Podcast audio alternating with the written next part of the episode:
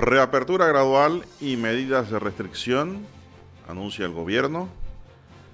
Las autoridades anunciaron ayer cambios en las medidas de restricción y el plan de reapertura gradual de las actividades comerciales para tratar de disminuir la velocidad de contagio de la COVID-19. Así es. Alcaldes y concejales se asignan generosa partida Esto es en el distrito de San Miguelito. Están ganando mucha plata. Realmente. Y peor ante una pandemia. Eso hay que anotarlo en una libreta. Litigio por contrato de la Caja de Seguro Social llega a otro tribunal.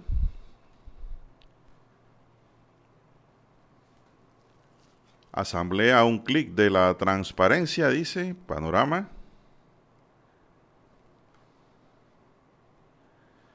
También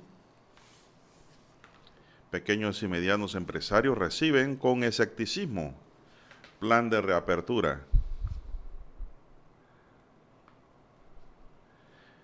El gobierno estableció el calendario para el regreso progresivo a las actividades económicas manteniendo un toque de queda y la cuarentena los fines de semana.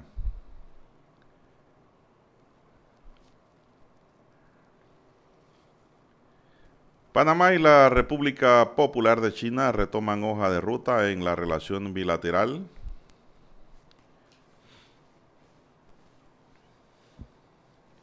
También tenemos que la pandemia no detiene al CES, el mayor evento de consumo electrónico en el mundo.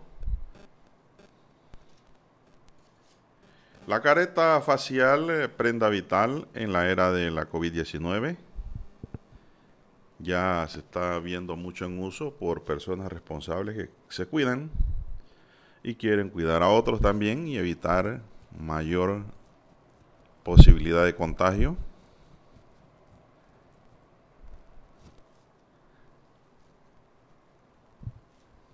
Se amplía la cuarentena en cuatro provincias. Estamos hablando de Coclé, Veraguas, Los Santos y Herrera.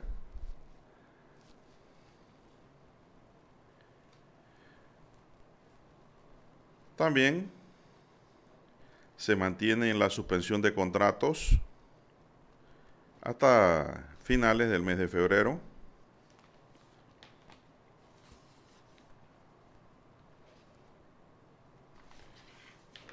También para esta mañana, amigos y amigas, tenemos que 50 muertos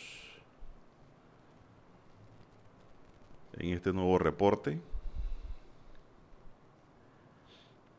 La cuarentena se mantiene los fines de semana, se amplía a provincias centrales y Herrera le aprietan los tornillos porque van a una cuarentena total. Y la mayoría de los herreranos le echan la culpa a los monagrilleros. Porque dicen que los monagrilleros son como la gente de Curundú y de Chorrillo. No hacen caso y todo es fiesta.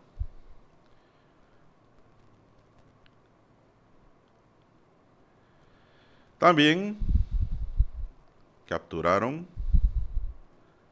al asesino de un piloto debe 20 años de prisión. Usted puede esconderse, saltar, huir, lo que usted quiera de la justicia, pero créame que tarde o temprano va a caer. Y eso es lo que ha ocurrido aquí. También matan a una chica de, del área de San Miguel, de cinco balazos.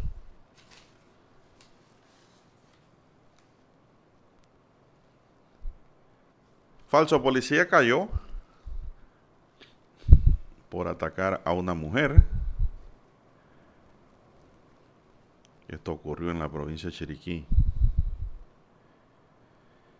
Y hay que estar vivo ante los estafadores que están desatados en esta pandemia. que tener mucho cuidado también con las compras online. Así es. Bien amigos y amigas, estos son solamente titulares. En breve regresaremos con los detalles de estas y otras noticias.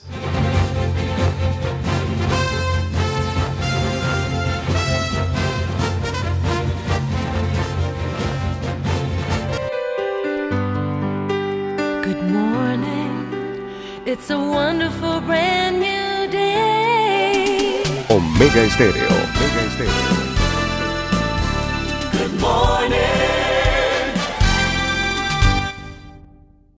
El mundo nos escucha. www.omegastereo.com.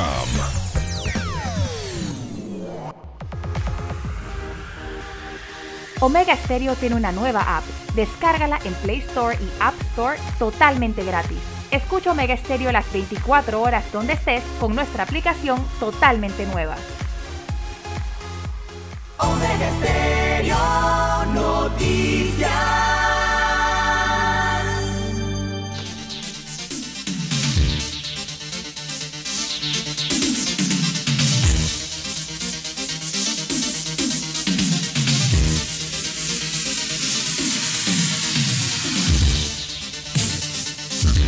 Bien amigos y amigas, muy buenos días.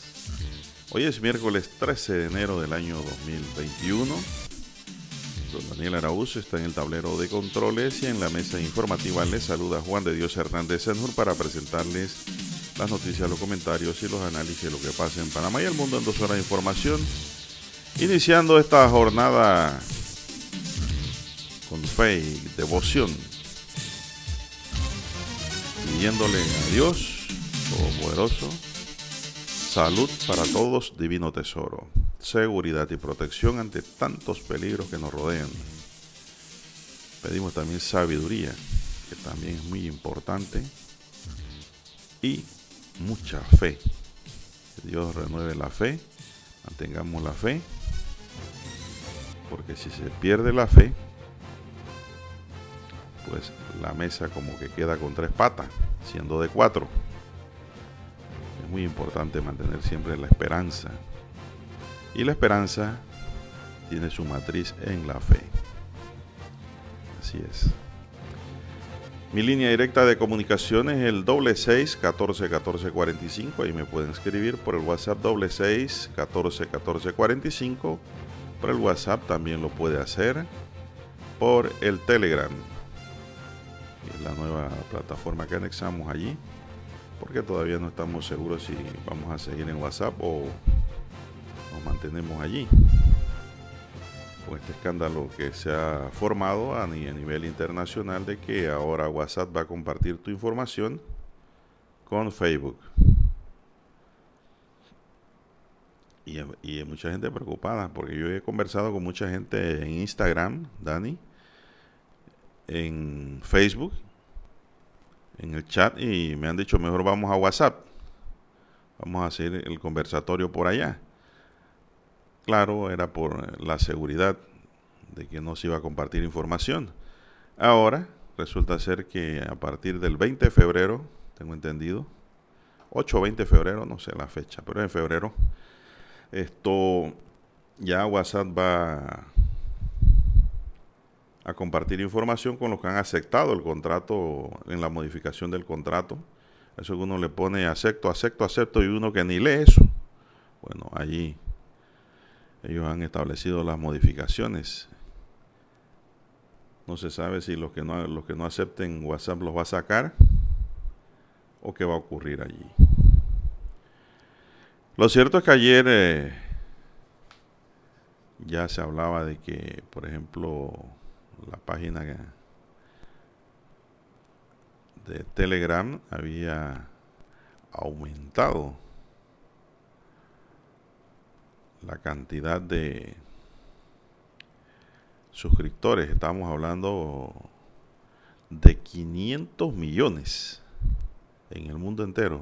No crean que esto nada más está preocupando en Panamá a la gente, en el mundo entero los cambios en la política de WhatsApp le ha salido caro a Mark Zuckerberg, quien ha visto cómo muchos usuarios abandonan la aplicación del teléfono en verde para irse hacia otras aplicaciones como Signal o Telegram, que tienen como símbolo un avión de papel blanco en fondo azul. En el caso de Telegram, eh, siguen, según informes oficiales dados a conocer, esta empresa es de origen ruso. Solo en las últimas 72 horas, más de 25 millones de personas, de nuevos usuarios, se unieron a esta aplicación de comunicación entre celulares. Gracias a estos hitos fueron hechos realidad por usuarios como tú que invitaron a sus amigos a Telegram y hizo público la empresa en un comunicado divulgado ayer. Si tienes contactos que se unieron durante los últimos días a Telegram, puedes darle la bienvenida usando algunas de las características únicas de Telegram, como los stickers animados o un video mensaje, señala la empresa. Para conocer más sobre esta característica de Telegram, ellos dan allí pues el vistazo y cómo lo pueden bajar. Así es, información que nos resume Panama Press. Son las 5.44 minutos, señoras y señores, 5.44 minutos en su noticiero Megesterio, el primero con las últimas. Eh, pues ayer eh, se, dio, se dieron a conocer una serie de, de noticias en relación a los cambios que ha considerado prudente el Ministerio de Salud, el Gobierno Nacional en relación a cómo tratar de bajar las cifras alarmantes de contagio en Panamá de la COVID-19. La enfermedad sigue haciendo estragos, está muriendo mucha gente. Ayer murieron dos galenos a causa de la COVID. Así es. Y pues el informe que nos llega aquí es el siguiente para arrancar con sus respectivos comentarios.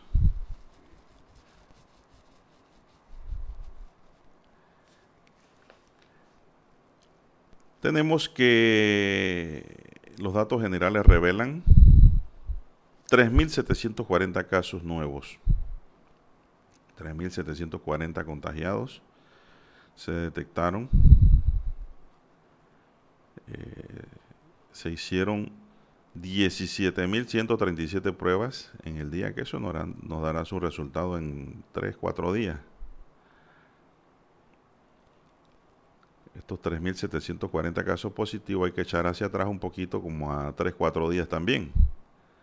Porque más o menos las pruebas están demorando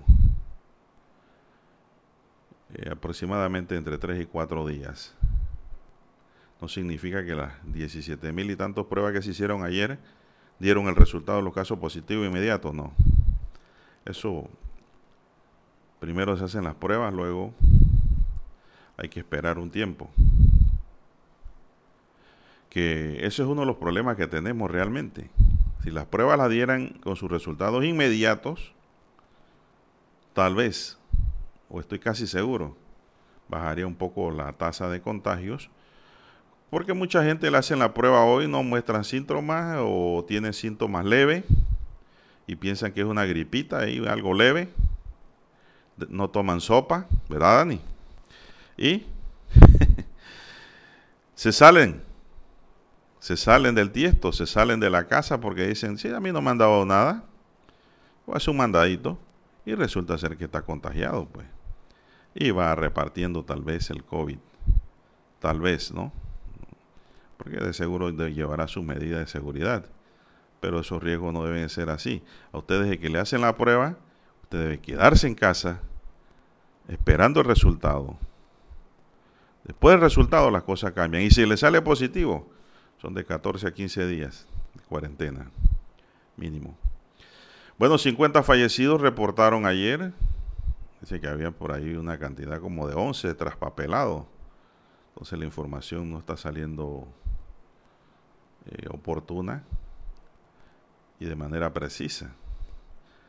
50 fallecidos en el día, es un número alto, créame, y estoy seguro que la mayoría de los fallecidos son de el área Panamá Centro y Panamá Oeste.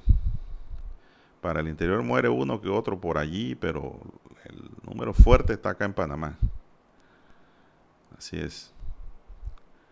La positividad de las pruebas, 21.8%. El RT está en 1.18. Lo ideal es que esté en menos de 1. Está en 1.18. Alto. 2.564 hospitalizados, es lo que informa aquí el Ministerio de Salud. Bueno, lamentable el hecho. Así es. Eh, aparecen algunos reportes de personas conocidas o de servidores públicos. No aparecen todos nunca, pero siempre se filtran cuando se da la información, ¿no? Eh, de que cuando fallece alguien, alguien eh, de los servicios de salud de la primera línea. Así es. Y es muy lamentable este tema cuando los médicos que están en la primera línea de fuego, esto siguen falleciendo, siguen cayendo.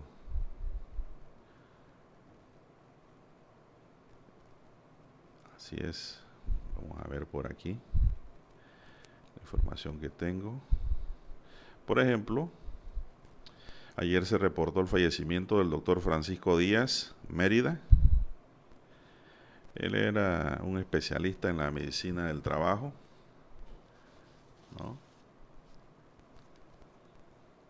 que ha contribuido mucho en el tema laboral, que ayudó mucho al Suntrack como organización sindical, ¿no?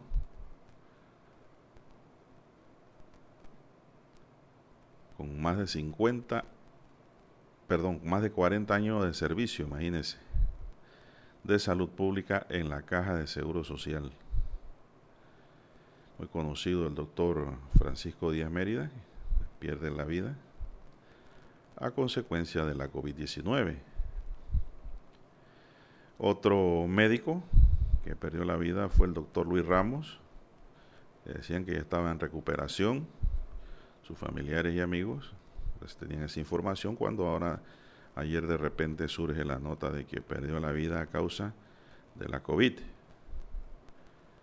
doctor Ramos, muy conocido en el área metropolitana. Así es.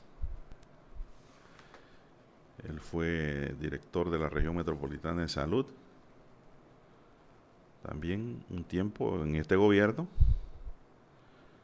Ya han fallecido dos directores de la región metropolitana de salud. El primero falleció, el segundo falleció. Puede ser que esto no siga por esa línea porque eh, esto no puede ser. El doctor Ramos era director del Policentro Médico de Juan Díaz, muy conocido en Panamá. Eh, por su don de gente, por su forma de tratar, ¿no? Son cosas que, pues, indudablemente que si la vacuna hubiese estado aquí, ya, si hubiesen vacunado, tal vez no pase estas cosas, ¿no? Pero bueno, no ha llegado la vacuna, está por llegar. Y este personal es, el primero que hay que vacunar médicos, enfermeras, todos los que están lidiando directamente con la COVID, aunque los van a vacunar a todos, tengo entendido, ¿ah? salud, todo lo que es salud, todo lo que es servicio de seguridad y de protección civil, háblese de bomberos, INAPROC, Cruz Roja, Policía Nacional y otros servicios de la seguridad van de primero Bien, eso lo vamos a detallar ahora, dentro de un momento. Mientras tanto, vamos a hacer una pequeña pausa porque ya son las 5.51 minutos. Nosotros investigamos profundamente para informar mejor. Eso quiere decir que en cada corregimiento, como en todo el territorio nacional, nuestros oyentes conocen la verdad completa de lo que ocurre en Panamá y el mundo.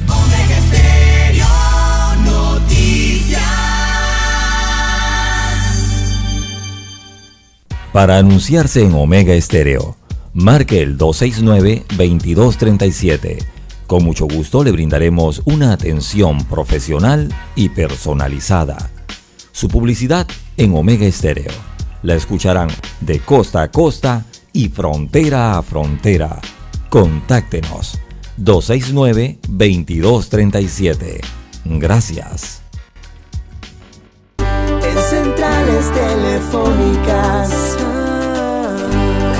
Del teléfono es tu mejor opción. Te asesoramos y ofrecemos buena atención. Con años de experiencia trabajando para ti. La casa del teléfono, ubicados en Via Brasil y Vista Hermosa. La casa del teléfono, líder en telecomunicaciones. La casa del teléfono, distribuidores de Panasonic. Ven a visitarnos. Casa del teléfono. 229-0465 lsdtcorp.com Distribuidor autorizado Panasonic. Omega Estéreo Noticias.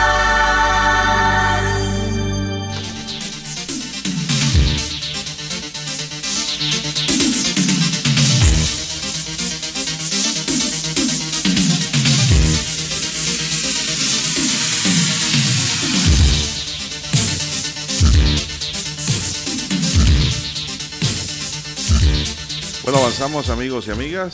Seguimos. Bien, los docentes administrativos de escuelas y universidades públicas y privadas serán vacunados contra la COVID-19 en la fase 2, específicamente en la etapa 2B de los planes de que se ejecutará en el programa ampliado de inmunización del Ministerio de Salud. El titular de salud, Luis Francisco Sucre, señaló que los trabajadores de la salud del sistema público y privado que no están priorizados en la fase 1, etapa 1A, serán inmunizados en la etapa 1B. Las autoridades solicitaron a la población inscribirse en el formulario disponible en el sitio vacunas panamasolidario.gov.pa. Hasta la fecha se han inscrito 182.892 personas, de los cuales 60.157 reportan una enfermedad crónica. Bueno, y sobre este tema no sé si lo habrán corregido ya. Me llamó Dani, un arquitecto ya de más de 70 años, jubilado, y me dice que él cumplía año, creo que el 30 de agosto. Y resulta ser que en la página pusieron nada más 28 días para agosto, cuando debe ser 31. Fue una queja pues del amigo oyente que nos dio en relación al tema. Yo no he entrado a la página, no, tuve el tiempo de verificar, pero él sí se quejó y pidió pues que si eso estaba así que se corrigiese.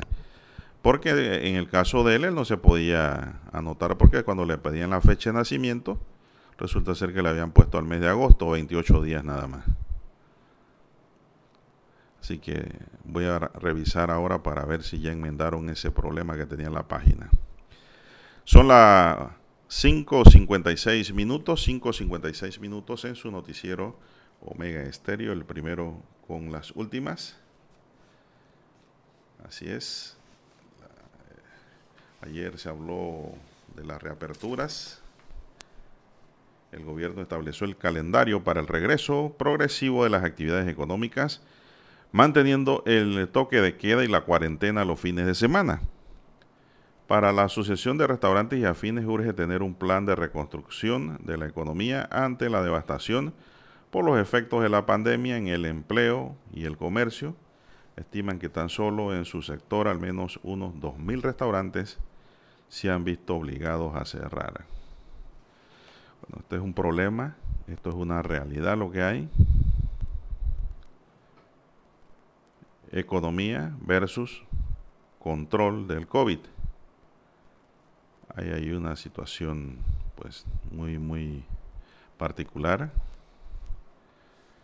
Y de seguro que lo que yo no tengo la menor duda que el gobierno lo que quiere es que esto cambie. Que cambie para mejor. Yo no lo veo como que esto lo está haciendo el gobierno porque lo quiere hacer. El COVID está afectando al país, a todos, nos está afectando. Es una situación pues inesperada. Yo en lo particular pensé que esa pandemia iba a durar de tres a cuatro meses, como máximo. Mire usted por dónde vamos y esto está descontrolado. Totalmente. Totalmente. Lo que sí le ha hecho falta al gobierno es, pienso yo, cooperación con la realidad. Cooperación con la realidad. Mire que el gobierno de Costa Rica ayer extendió el descuento de sus altos funcionarios para reforzar el plan solidario de ellos para con su población, para tener los fondos. Aquí en Panamá, a quien le descuentan porque lo, lo pidió voluntariamente como lo hizo Rigoberto González, que lo hizo público y dijo, no, yo voy a hacer un descuento de mi salario para apoyar. Y es la única forma en que se puede hacer, eh, según entendido, porque tiene que ser a través de una ley que no incluya al presidente ni al vicepresidente, a quienes sí se les puede rebajar el salario, pero para el periodo siguiente del gobierno entrante, según la constitución. Entonces eso lo metieron aquí en un solo paquete, un solo churuco, y eso fue a la asamblea y eso sirvió de excusa para no aprobar nada. Entonces ha faltado cooperación y solidaridad en ese sentido por parte del gobierno en cuanto al sacrificio económico que hay que hacer ante este problema. Aquí hay un sacrificio bien grande de la propia población y pues aquellos funcionarios que tienen altos salarios deberían cooperar el mismo gobierno debería establecer medidas de austeridad. Deberían evitar los gastos innecesarios. Entonces es el otro problema, que no ha habido una buena administración en ese sentido y más bien pues las cosas han seguido en los gastos como si nada estuviese pasando y eso es lo que encrispa a la gente. Al que gana menos, al que nada tiene, al que nada recibe y mucho menos cuando le dicen que estamos en el mismo barco. No estamos en ningún mismo barco. Entonces son medidas que, creo el gobierno puede ir mejorando, puede ir eh, cambiando. Yo creo que ya se le está haciendo tarde para ello, pero hay que hacerlo. Entonces digo, usted tiene que ser consecuente con lo que dice y con lo que hace. Si usted está diciendo que está aplicando estrategias, porque aquí no hay regla definida, son estrategias para tratar de disminuir el alto grado de contagio y la velocidad en que está caminando y que está trabajando solidariamente, entonces sea solidario de verdad y demuéstrelo. Algunos diputados se han descontado parte de su salario para hacer gastos o bolsas de comida por su cuenta para la gente necesitada, pero es que no están obligados tampoco, porque no hay ley, no hay nada. Algunos lo hacen de manera voluntaria. Pero el tema, el problema continúa y no crean que son muchos diputados, cuéntenlos con los dedos de una mano. De una mano. Tiene que haber consecuencia entre lo que se dice y lo que se hace. Eh, porque de buenas intenciones está empedrado el camino de la tierra al cielo, pero de buenas intenciones. Vamos a los hechos, a lo práctico. Bien, mientras tanto vamos a hacer una pequeña pausa para escuchar nuestro himno nacional.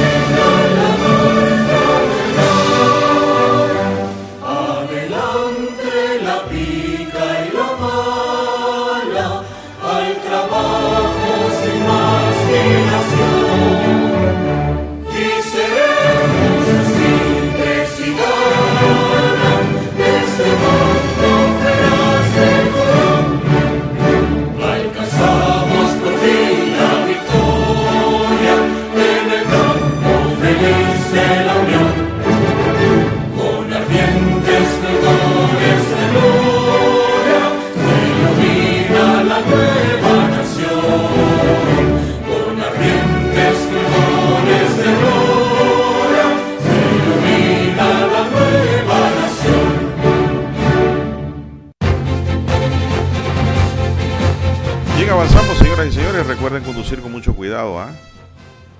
Porque el peligro está latente. Hay mucho peligro en las calles, cuando menos te cree. Y no chate ni hable por celular. Eh, la mejor recomendación que yo le puedo dar. Porque un accidente ocurre en fracción de segundos. y se puede evitar no chateando y no hablando por celular. Así es. Pero mucha gente en los tranques, ni en tranque, porque los carros se tienen que mover de pronto y ahí está el peligro. Así que evite accidentes y también evite la alta velocidad. Así es porque estamos en un periodo de resistencia y de supervivencia ante el virus que está azotando el planeta. Así es.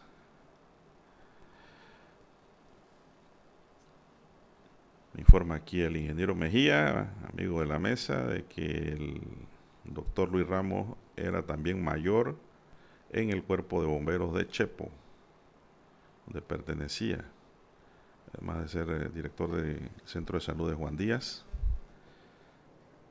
Eh, una excelente persona, así como no, la esposa también estaba como bombera. Eh, la doctora Marcela Saavedra, quien tuve el placer y el honor de conocer hace años.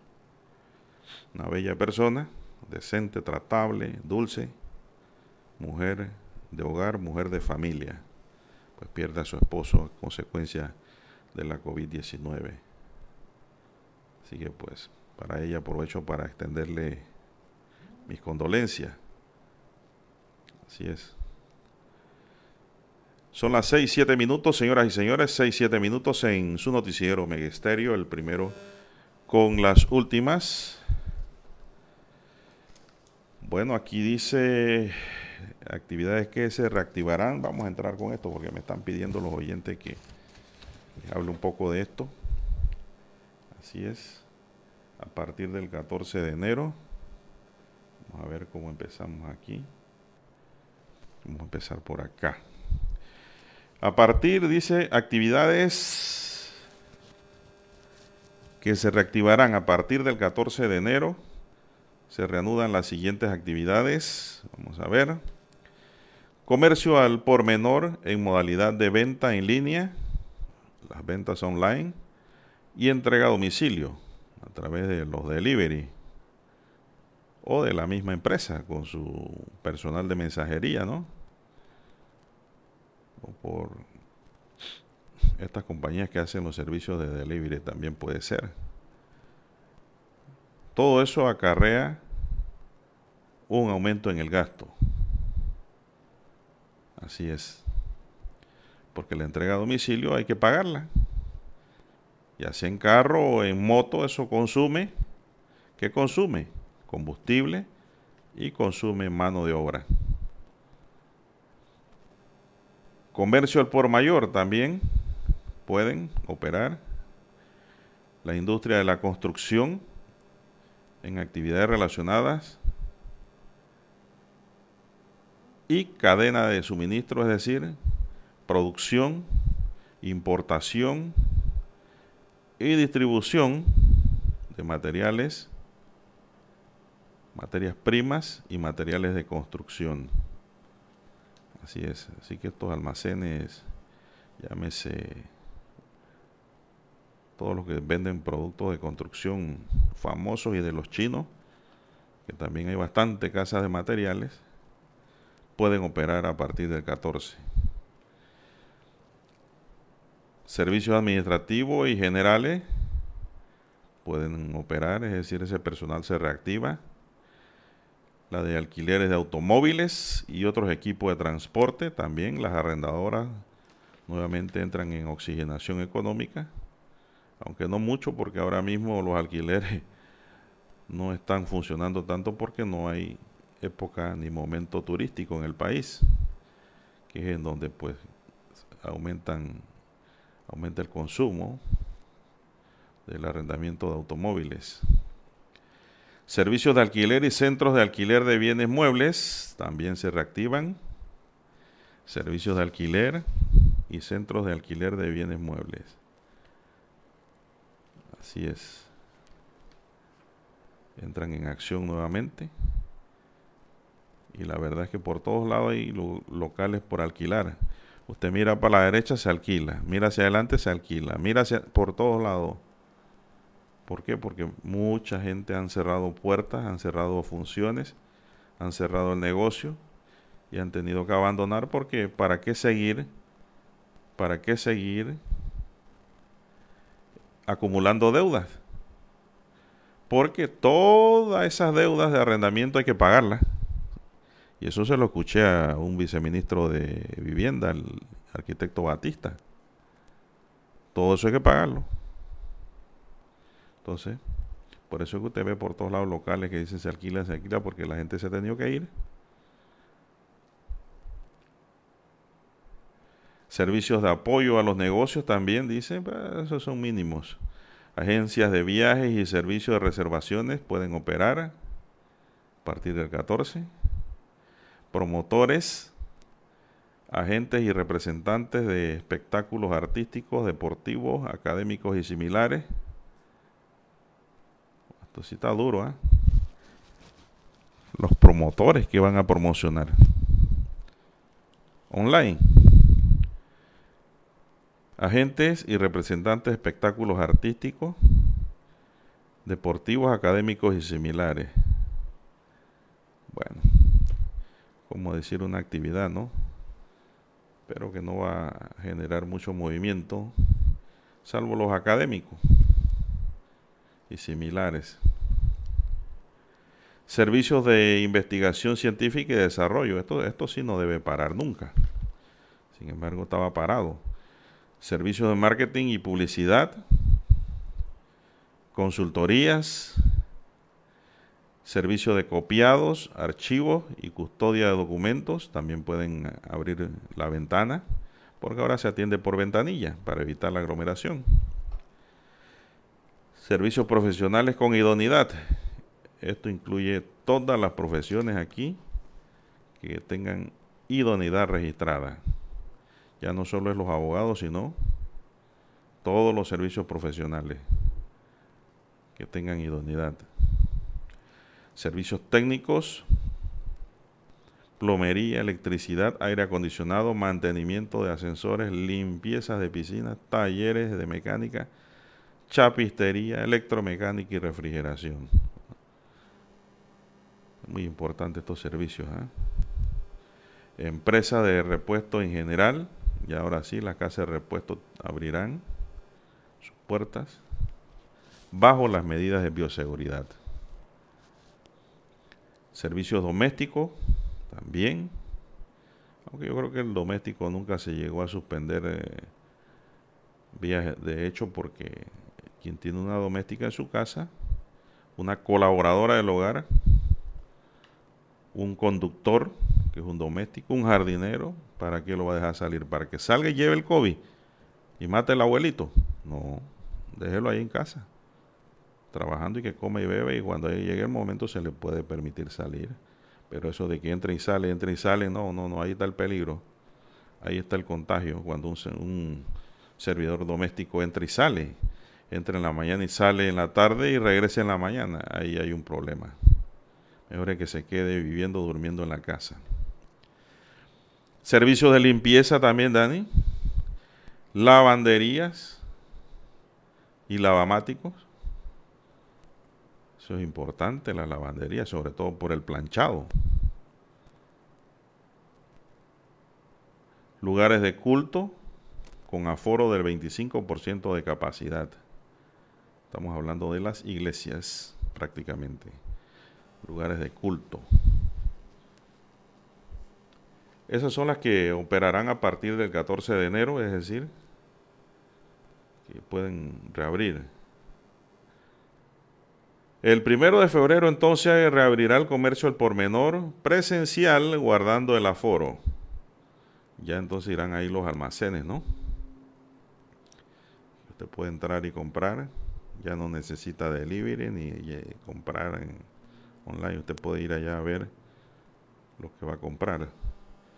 Las salas de belleza y barberías también oficialmente podrán abrir el primero de febrero. Así es. Y los caipis también podrán abrir. Son las 6:15 minutos. Rápidamente, Dani, vamos acá. Vamos ya estamos terminando. El 15 de febrero, entonces van los lavautos, sastrerías y zapaterías. Recordemos que todas estas actividades estaban funcionando hasta que se anunció la cuarentena, el 4, a partir del 4 de enero. Ahora el 15 de febrero van de nuevo los lavautos, sastrería y zapaterías, las industrias creativas y culturales también, industrias pendientes por abrir, restaurantes presenciales con uso de mamparas acrílicas. Ahora hay que poner mampara en las mesas, será, me imagino, entre más mampara hay mejor. La mayoría de los restaurantes han puesto mampara es en el servicio de en la parte en donde se atiende, en donde se atiende el cliente. Pero ahora están pidiendo mamparas acrílicas. Esto debe ser para las mesas. Primero de marzo. Bueno, estamos hablando lejos, ¿eh? que Dios todavía nos dé salud. Y a mí me da temor hablar de fechas. Los gimnasios, primero de marzo. Sala de masajes estética y spa. Dani, usted que le gusta los spa. Sala de masajes, estética y spa. La lotería e hipódromo. Primero de marzo. El 15 de marzo, ya voy Dani, ya vamos. Playas y balnearios. Antes no se puede. Entonces ya el 15 de marzo ya se fue el verano. Pero ¿qué se va a hacer? Cuando no se puede, no se puede. El cine también. Bueno, eso sí que yo no voy al cine. Ni cine ni casino, que son lugares cerrados para mí. Eso es un riesgo muy grande según lo que yo pienso. Así es, playas, balnearios, cines, casinos y juegos de azar para el 15 de marzo. Sí es bueno decir que todo esto depende del comportamiento de la epidemia en Panamá o de la pandemia. Porque esto es una propuesta, esto no está escrito en piedra, esto es un plan. Pero si la situación sigue agravándose, sigue empeorando, créame que esto no va. Todo lo que se ha puesto aquí no puede ir por lógica. Por lógica. Esto es un plan del Ministerio de Salud con el gobierno nacional, ¿no? O como parte del gobierno nacional. Bien, vamos a hacer la pausa, Dani, porque está pidiendo, son las 6 y 18 minutos. Buenos días, Panamá, están en sintonía de Omega Estéreo. Para anunciarse en Omega Estéreo, marque el 269-2237. Con mucho gusto le brindaremos una atención profesional y personalizada. Su publicidad en Omega Estéreo. La escucharán de costa a costa y frontera a frontera. Contáctenos 269-2237. Gracias. Esta es Omega Stereo.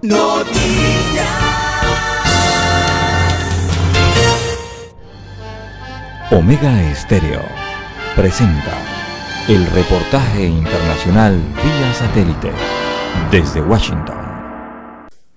En Bolivia, los médicos están reportando que varios hospitales no dan abasto por la emergencia sanitaria del COVID-19, pero también ven algunas alternativas para evitar un mayor colapso en los próximos días. Fabiola Chambi nos actualiza el panorama. Los centros hospitalarios en Bolivia van reduciendo su capacidad ante el aumento preocupante de casos de COVID-19 que recientemente registró un nuevo récord con más de 2.200 contagios en un día. Para evitar un mayor colapso de los hospitales, una de las estrategias también es que se pueda atender a los pacientes vía llamadas o a través de una app de asistencia médica, como explica Vladimir Ticona, médico responsable del Centro de Monitoreo COVID. Eh, nosotros tenemos el monitoreo diario, hemos aprendido mucho de la enfermedad, de cómo ayudar a las personas. Las personas a veces tienen miedo todavía, entran en psicosis y no saben qué hacer. Entonces desde acá les orientamos. Según el sitio Our Rolling Data en Bolivia, Argentina y Colombia, las pruebas son insuficientes para el tamaño de sus brotes y las curvas de contagio se aceleran rápidamente por encima del 30% en Colombia y Argentina y del 41% en Bolivia. En esta semana, el gobierno gestionó un lote de 650 mil pruebas antígeno-nasales para detectar casos con diagnóstico temprano. La estrategia que nosotros hemos planteado al país es masificar las pruebas para identificar no solamente a quienes tienen los síntomas del coronavirus, sino fundamentalmente a los denominados asintomáticos que continúan contagiando a la población. Mientras tanto, se esperan en Bolivia las primeras dosis de la vacuna Sputnik 5 y el gobierno anunció que continúan las negociaciones con otros laboratorios. Fabiola Chambi, Voz de América, Cochabamba. Omega Estéreo presentó el reportaje internacional vía satélite desde Washington.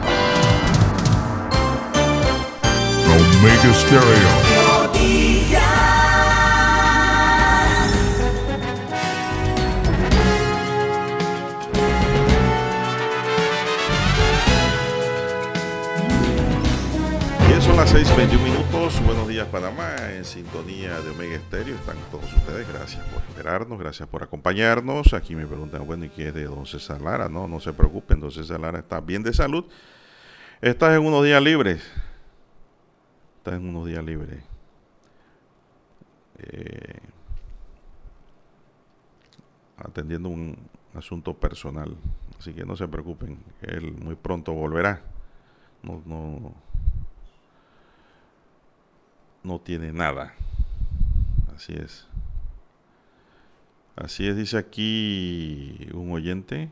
Vamos a darle chance aquí, oportunidad a los oyentes. 2707 me escribe. Y me disculpan lo que no puedo leer porque esto es una sintonía alta, muy alta, mucha gente. Y estos son los que escriben. Hay gente que nada más escucha. Dice, haga lo que se haga, el daño se hizo en abril, en noviembre, gracias a los irresponsables como el gobierno, la gente y los empresarios grandes preocupados por su economía. Y ahora todos a pagar los platos rotos. Se va a formar el caos y moriremos muchos más, dice este oyente del 2707. Esa es la gran preocupación. ¿no? Uno no sabe dónde va a parar este problema. Todos los días hay que darle gracias a Dios por la salud que nos pueda dar, el cuidado que nos pueda dar, porque en realidad estamos en manos de Dios. Dice aquí, y usted no se la rife, ¿eh?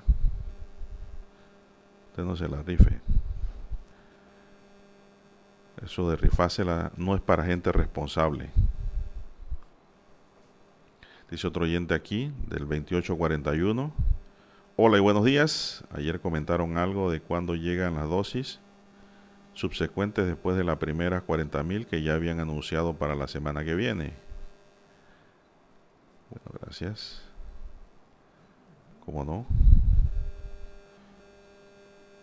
Bueno, aquí me llega una información, una invitación que voy a dar inmediatamente a conocer. Dice aquí, este miércoles 13 de enero a las 9 de la mañana, o sea, hoy,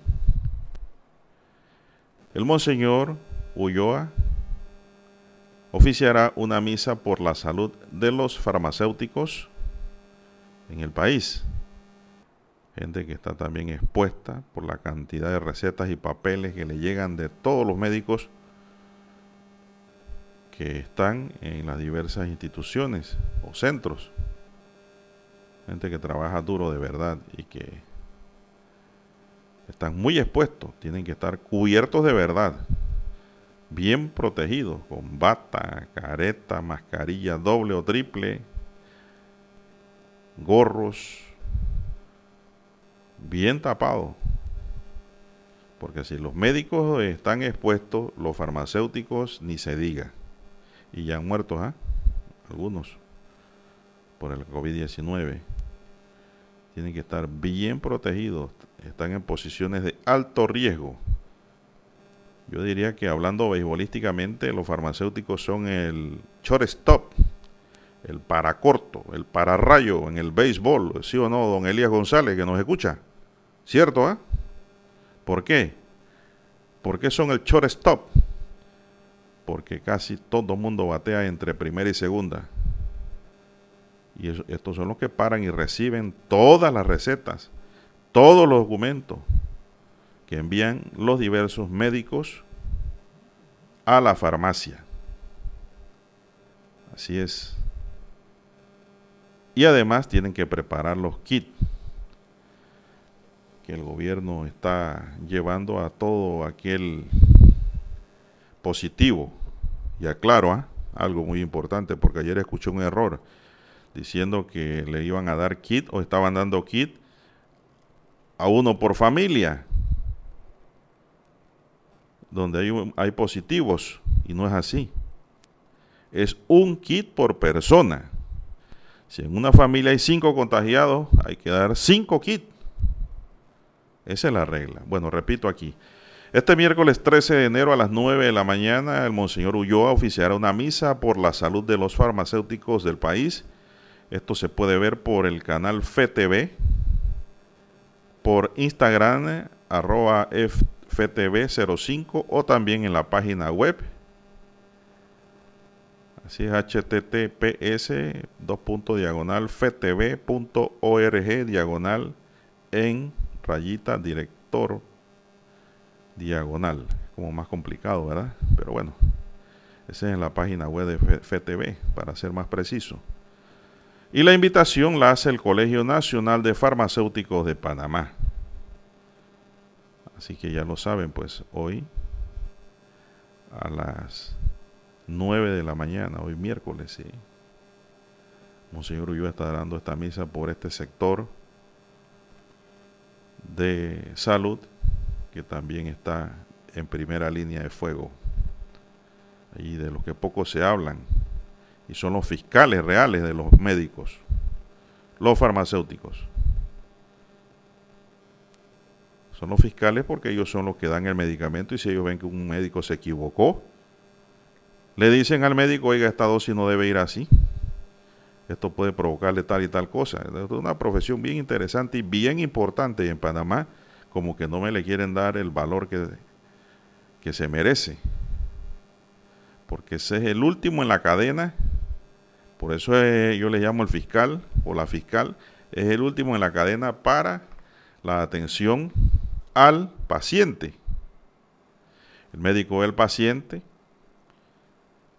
le tiene que ordenar exámenes para poder trabajar. No es un médico, no es brujo, ni es un chamán, ni es un mago. Él necesita pruebas de lo que puede tener el paciente y en base a lo que él sabe y le cuenta, el paciente, él ordena el examen ya sea de sangre, orina o heces. Eso le vuelve al médico. El médico entonces, con eso hace la receta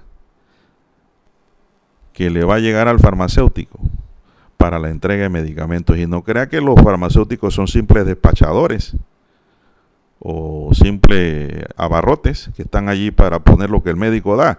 Hay veces que el médico se equivoca. ¿Y quién salva la situación? El farmacéutico, que le dice esta dosis, doctor, está excesiva porque esto puede generarle esto, esto y aquello, porque ellos saben de verdad los efectos de las medicinas. Así es cuando un medicamento choca con otro, que no deben suministrarse, también se dan cuenta y le dicen al médico, oiga, esto interacciona este medicamento con este otro y o bájele la dosis, no que este es un niño, bájele la dosis, o esto está muy bajo. Y hay médicos que se ponen bravos. Bueno, hay que aplicar ese dicho que dice Rubén de que me gusta aprender, pero me molesta que me enseñen. Así es el ser humano. El que aprende escuchando, ejecuta aprendiendo. Nadie es sabio para todo. Siempre desconocemos algo. Así que los farmacéuticos, pues repito, tendrán su misa a las 9 de la mañana por todos los canales de FTV. Misa que oficiará el Monseñor Ulloa. Interesante, pues. Dios nos cuida a todos los farmacéuticos en Panamá. Esto es muy importante. Sin un farmacéutico no hay medicina. No hay quien entregue, no hay quien firme. Son las 6.30 minutos, señoras y señores, 6.30 minutos en su noticiero Omega Estéreo, el primero con las últimas. Dani, ha llegado el momento de hacer aquí una pequeña pausa para escuchar la primera plana de los periódicos. Adelante. Bien, señoras y señores, vamos con los titulares del diario La Estrella de Panamá para hoy. Pequeños y medianos empresarios reciben con escepticismo plan de reapertura. El gobierno estableció el calendario para el regreso progresivo de las actividades económicas, manteniendo el toque de queda y la cuarentena los fines de semana. Para la Asociación de Restaurantes y Afines urge tener un plan de reconstrucción de la economía ante la devastación por los efectos de la pandemia en el empleo y el comercio. Estiman que tan solo en su sector al menos unos 2.000 restaurantes se han visto obligados a cerrar. El 70% de los empleos son presenciales y cada vez que restringen la movilidad matan el empleo por la estructura que hay dice el consultor René Quevedo. Más titulares, Panamá y la República Popular de China retoman hoja de ruta en su relación bilateral. Pandemia no detiene al CES, el mayor evento de consumo electrónico en el mundo. Gobierno pagará deuda a hoteleros a finales de enero. El Ejecutivo informó este martes que desembolsará antes de fin de mes los 8 millones de dólares adeudados a los hoteles que han operado como hospitales para atender a pacientes con COVID-19. Pero antes la Asociación Panameña de Hoteles reiteró su reclamo por la demora. Asegura que la situación económica es insostenible para la industria, ahora más golpeada con el reciente confinamiento. Careta facial, prenda vital en la era de la COVID-19. Propuesta una como sugerencia al inicio de la pandemia por las autoridades de salud. Hoy este tipo de protección es indispensable en la lucha contra la pandemia. Dani, ¿usted usa careta? Muy bien, lo felicito. ¿ah? A partir de mañana 14 de enero, su uso será obligatorio en el transporte público. ¿ah? Esta es la noticia.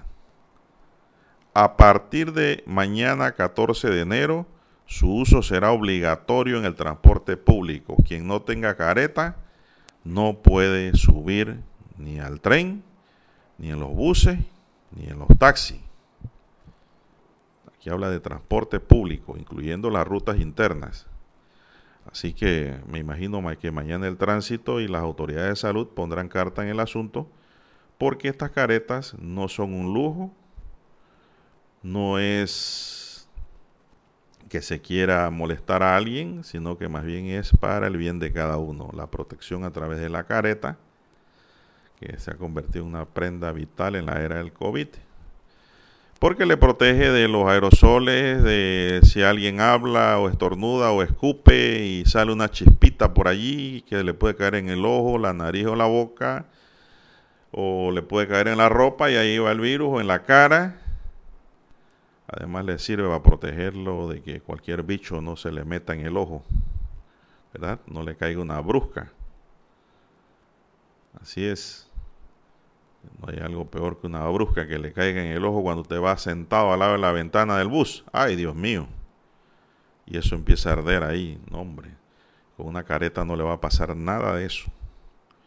Muy por el contrario, se va a sentir usted más seguro. Así que adquiera su careta, que desde mañana en el transporte público es obligatorio. Seguimos con otros titulares del diario La Estrella de Panamá para hoy.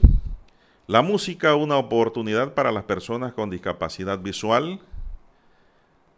Para la bajista austroirlandesa Clara Moser, ante los desafíos de ser músico con discapacidad visual, nada es imposible cuando existe determinación y disciplina. La también educadora dictó una conferencia como parte del Panamá Jazz Festival.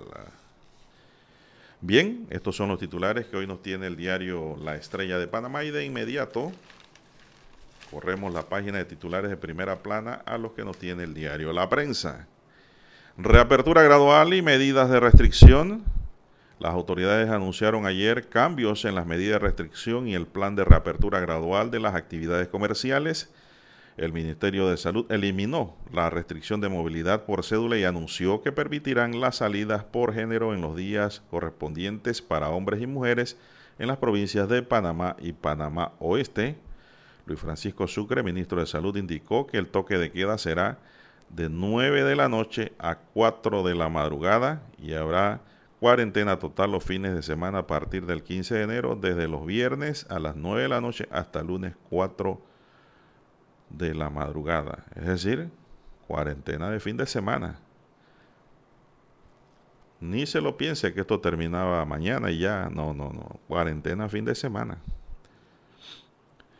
Apertura gradual, eh, gradual, no es del agrado del sector privado. Para el presidente del Sindicato de Industriales de Panamá, Aldo Mangravita, las medidas que se aplicarán a partir del 14 de enero serán negativas para la economía, en especial para el sector de restaurante.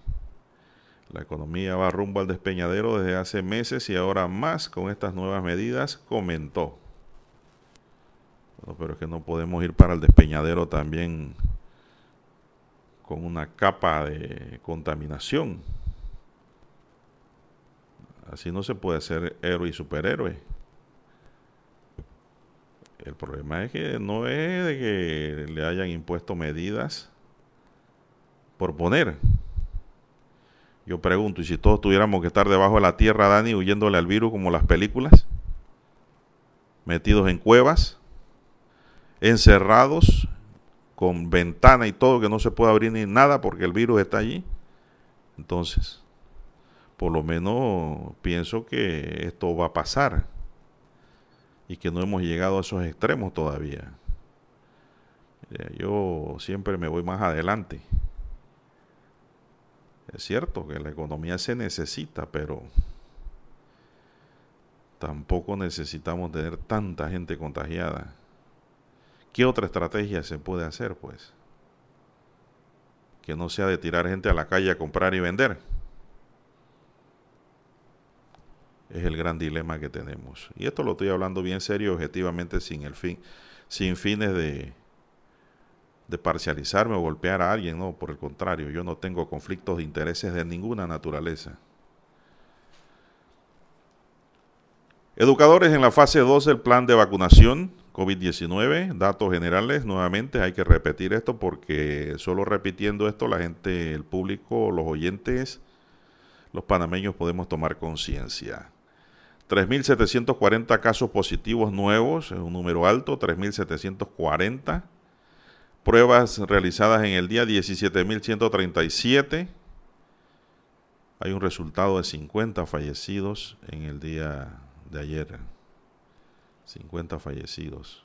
Aunque dicen que 11 vienen de otra, no del día, sino de otros días. Entonces eso nos indica de que se nos ha dado datos imprecisos. Porque usted se me sale aquí que no, que esto no lo habían puesto. Bueno, alguien aquí, por X o Y motivo, no pudo incluir el número.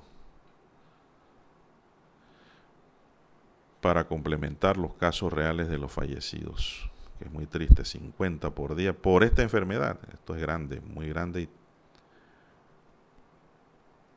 bastante, pero bastante terrorífico.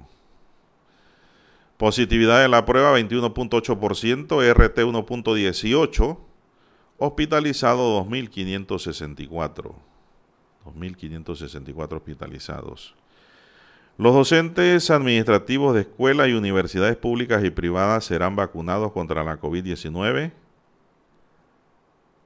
en la fase 2, específicamente en la etapa 2B de los planes que ejecutará el programa ampliado de inmunización del Ministerio de Salud.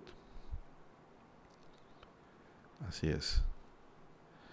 Aquí el único problema que veo, porque siempre va a haber un problema, y hay que decirlo, cuando dicen que los docentes administrativos de escuelas y universidades públicas y privadas serán vacunados contra la COVID-19, yo pregunto, ¿y los estudiantes qué?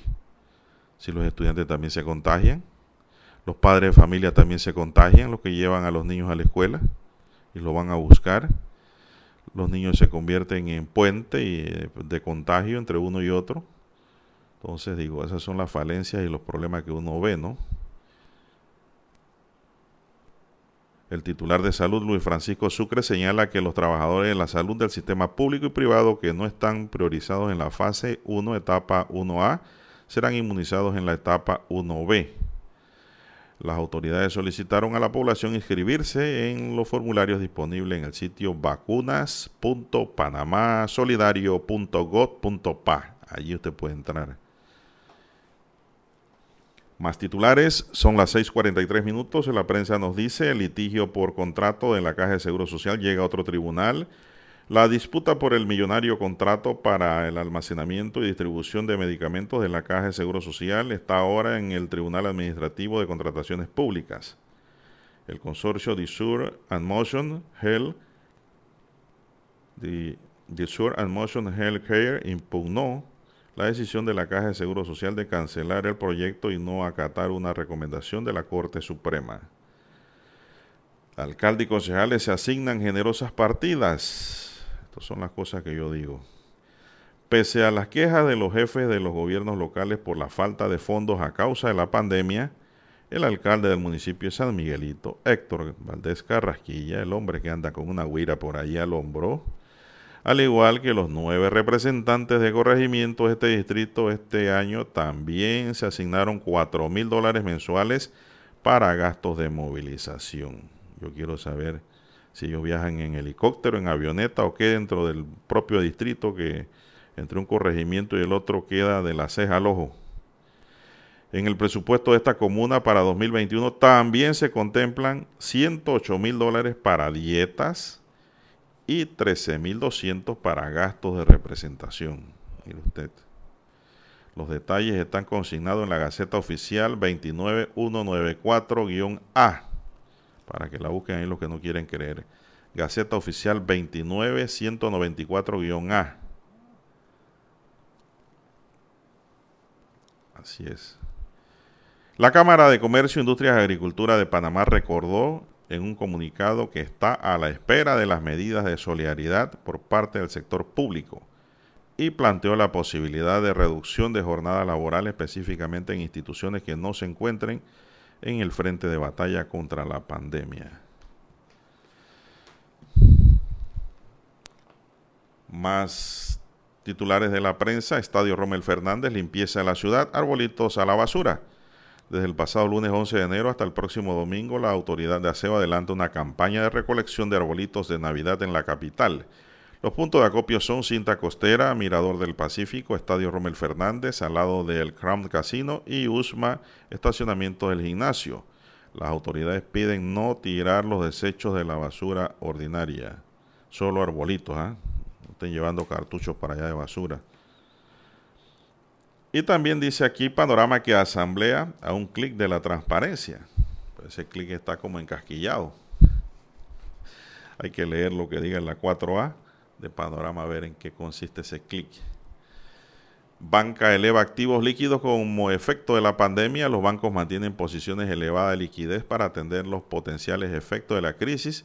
Además, los préstamos siguen mostrando debilidad por las dudas de la economía. El menor volumen de negocio y un aumento sustancial de provisiones se reflejan en los resultados. Esto es una nota del centro bancario que pone aquí cuadros de los activos líquidos y gastos en provisiones. No, tiene que haber bastante activos. Si la mayoría de la gente que quiere reactivar empresas o trabajar no tienen las garantías que piden los bancos para poder recibir un préstamo, para poder contratar.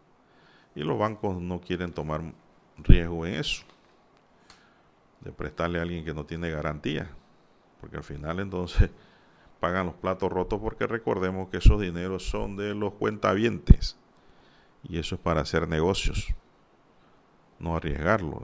Por eso que hay bastante activo líquido. ¿Y quién quiere invertir en medio de una pandemia? Es la otra pregunta, ¿no? Es lo difícil de la situación en que estamos ahora mismo, en una realidad que le expresamos a través de estos micrófonos.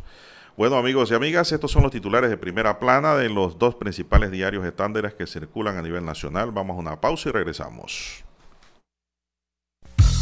Hemos presentado Escuchando el periódico. los titulares de primera plana de los diarios locales de hoy. Noticias.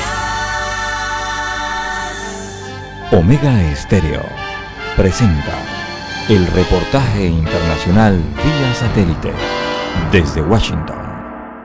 Un tercer legislador demócrata de Estados Unidos dio positivo por COVID-19 después de haber permanecido encerrado durante horas con otros legisladores, incluyendo republicanos, que no usaban máscaras faciales para evitar a la turba que atacó el Capitolio de Estados Unidos la semana pasada. Se trata de otra consecuencia del ataque del miércoles al Congreso, cuando una turba pro-Trump asaltó el edificio legislativo amenazando a legisladores, al personal del local y al vicepresidente de Estados Unidos, Mike Pence.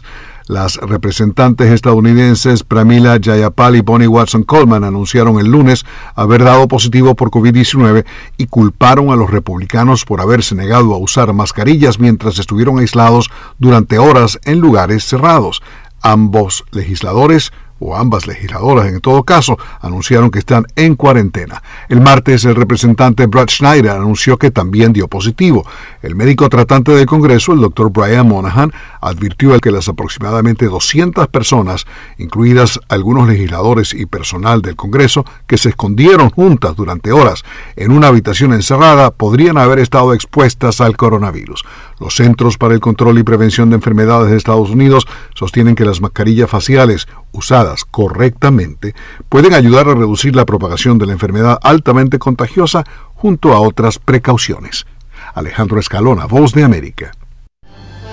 Omega Estéreo presentó el reportaje internacional vía satélite desde Washington. Para anunciarse en Omega Estéreo, marque el 269-2237. Con mucho gusto le brindaremos una atención profesional y personalizada. Su publicidad en Omega Estéreo. La escucharán de costa a costa y frontera a frontera. Contáctenos 269-2237. Gracias.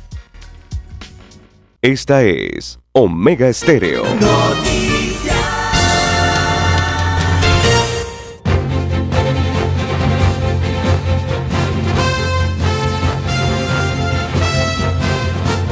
Bueno, seguimos, son las 6.50 minutos. Bueno, me saluda aquí el licenciado Edgar Arias, distinguido abogado de la localidad, que dice que pues ante esta situación de pandemia está en el monte trabajando, está en la finca con una cuadrilla de seis hombres, aporreando el potrero para que el, el ganado tenga donde comer ahí en Chiriquí. Señal clarita dice que nos va escuchando en un radio que lleva colgando en la silla del caballo. Oh, señal clarita, dice don Edgar. Saludos, hombre, también a todos los chiricanos de paso que nos escuchan todos los días, aquí mismo, en esta misma señal de Omega Estéreo. Bueno, dice un oyente que me escribe aquí, son las 6:51 minutos. Buenos días, licenciado. No deje por fuera a los que realizamos las pruebas de COVID y de los pacientes con COVID manipulando los fluidos, los tecnólogos médicos. Bueno, yo lo dije. Cuando yo dije, el médico envía al laboratorio los exámenes que necesita. Son ellos los que trabajan, los tecnólogos médicos y sus asistentes. Yo lo dije, pero la misa de hoy es de los farmacéuticos.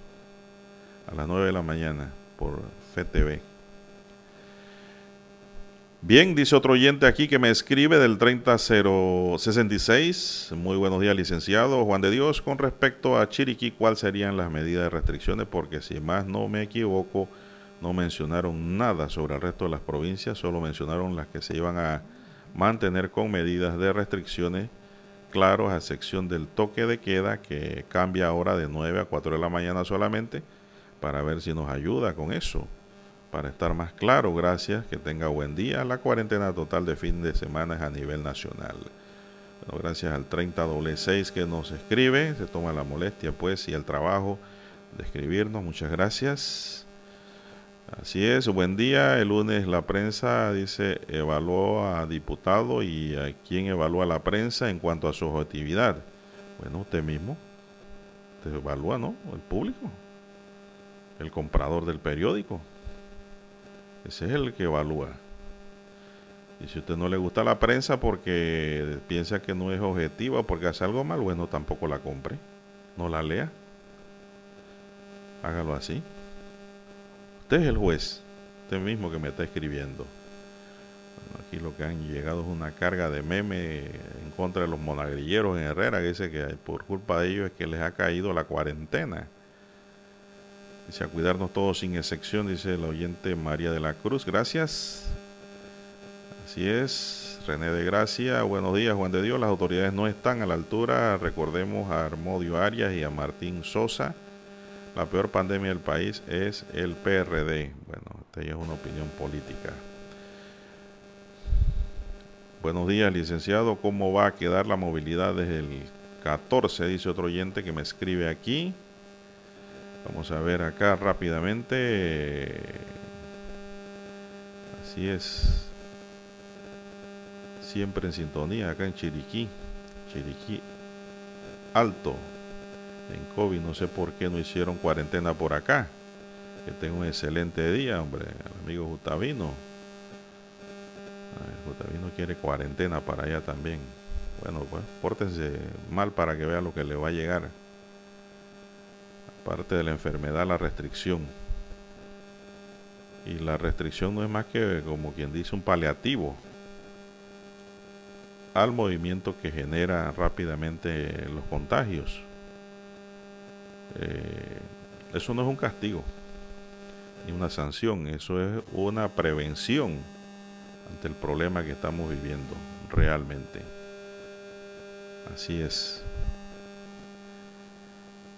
Bueno, vamos a ver aquí rápidamente, Dani, 6.54 minutos, tenemos bastante tiempo, ¿ah? Todavía nos queda bastante tiempo en el reloj. Bueno, restricciones de movilidad a partir del 14 de enero, ¿ah? esto es lo que me estaban pidiendo los oyentes para todo el país. Porque la gente analiza es después. Ve en televisión, recibe la primera información, hace su primera eh, su primer análisis, empieza a digerir la información para luego comprenderla mejor, ¿no? Eso es normal. Vamos a ver. Restricciones de movilidad a partir del 14 de enero para todo el país. Dice un toque de queda todos los días a partir del 14 de enero desde 9 de la noche a 4 de la mañana. Así es, ya lo saben, ¿ah? Ya lo saben, para todo el mundo, everybody, desde el 14 de enero a las 9 de la noche empieza el toque de queda a las 4 de la madrugada. Aquí subieron una hora, creo que era a las 8, y bajaron una que era a las 4. Yo creo que pienso que esta hora que bajaron, que era hasta las 5, es para que la gente se empiece a movilizar antes de las 5 y evitar la aglomeración. Eso es lo que hay que evitar. El cúmulo de personas. Entonces me parece que esta hora es para que el transporte empiece a trabajar y la gente empiece a movilizarse sin apiñamiento.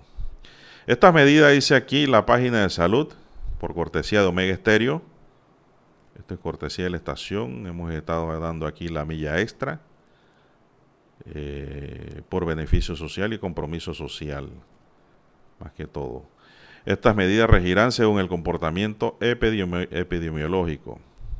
Todo esto que estoy leyendo son están en página pagada de algunos periódicos, ¿ah? pero aquí en Omega Estéreo se las estamos regalando a la población. No estamos cobrando por divulgar esta información en la estación. Nuestro compromiso es con la sociedad, con los panameños. Bien, para Cocle, Veraguas y Los Santos, mucha atención, ¿ah? Cocle, Veraguas y Los Santos, que me estaban preguntando. Cuarentena total, sin jornada laboral ni movilidad a partir del viernes 15 a las 9 de la noche hasta el lunes 4 de la madrugada. Cuarentena total para Cocle, Veraguas y Los Santos, sin jornada laboral ni movilidad a partir del viernes 15 a las 9 de la noche hasta el lunes a las 4 de la mañana, es decir, una cuarentena total de fin de semana para estas tres provincias. Y no para un mes, como dijo una televisora por ahí, equivocadamente. Bien, el comercio continúa abierto de lunes a viernes hasta las 7 y 30 de la noche, cumpliendo con el toque de queda de las 9 de la noche para Cocle, Veraguas y Los Santos. ¿ah? El comercio continúa abierto de lunes a viernes hasta las 7 de la noche, cumpliendo con el toque de queda de las 9 de la noche. Estas medidas regirán según el comportamiento, comportamiento epidemiológico, dice la página de salud. Herrera, cuarentena sin jornada laboral, con restricción de movilidad por género. Mujeres, lunes, miércoles y viernes. Hombres, martes y jueves. De lunes a viernes solo estarán abiertos supermercados, tiendas, abarroterías y farmacias para la venta exclusiva de alimentos y medicina. Así es. Cuarentena total de fin de semana también sin movilidad a partir del 15 a las 9 de la noche hasta lunes 4. Estas medidas regirán según el comportamiento epidemiológico. Así es. Ya lo saben, Herrera entra en cuarentena total, sin jornada laboral, con restricción de movilidad por género, para que puedan comprar, ¿no? Y llevar a sus alimentos a la casa. Panamá y Panamá Oeste. Se han efectuado ajustes a las restricciones hasta ahora impuestas, dice, eliminando el control de horario de movilidad por cédula y otras detalladas a continuación. Es decir, ya a partir del 15 ya se acaba la parte esa de la restricción de horario con movilidad por número de cédula. Por ahora. Toque de queda de 9 de la noche a 4 de la madrugada de lunes a viernes para Panamá y Panamá Oeste. Cuarentena total los fines de semana a partir del viernes 15 a las 9 de la noche hasta el lunes 4 hasta el lunes a las 4 de la madrugada. Es decir, este fin de semana también es cuarentena. Nada más el, el verano hay que mirarlo a la distancia. Si vive cerca de playa, mírenlo desde a la distancia. Cerca de un, a la distancia. No puede, no se puede ir para allá. Cerco sanitario se mantiene previamente establecido, es decir, el cerco sanitario que está allá en el área, hay creo que tres cercos sanitarios. Hay uno en Capira, otro para los lados de Chepo y otro para los lados de la, hacia Colón. Se prohíbe la realización de toda actividad, mire, después no digan Dani que no lo saben. Se prohíbe la realización de toda actividad que conlleve aglomeraciones en lugares públicos, comerciales y de cualquier índole a fin de mitigar la propagación del COVID-19. En los casos de las reuniones laborales solo se permitirá la participación de un máximo de 25 personas siempre que cumplan con el distanciamiento de 2 metros y las demás medidas de bioseguridad. Así que no hay fiesta, no hay parking, no hay party, no hay reunión, no hay nada. Sigue prohibido. Bueno, vamos a Washington y regresamos. Desde Washington, vía satélite y para Omega Estéreo de Panamá, presentamos Buenos Días, América. Buenos días, América. Vía satélite desde Washington.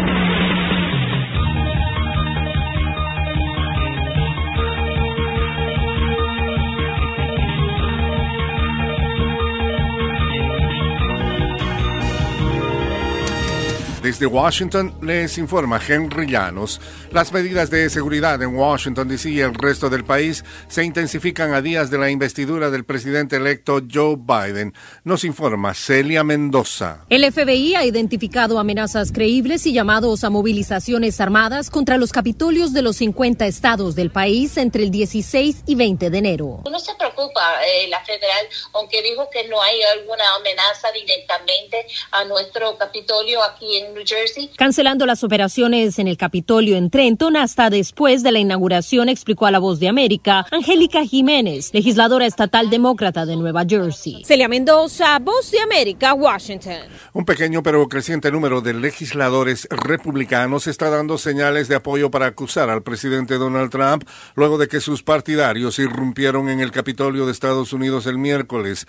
La representante Liz Cheney de Wyoming, miembro del equipo de liderazgo de la Cámara de Representantes del Partido Republicano, dijo que votaría para acusar a Trump en sus últimos días como presidente. Nunca ha habido una traición más grande por parte de un presidente de Estados Unidos de su cargo y su juramento a la Constitución, dijo Cheney.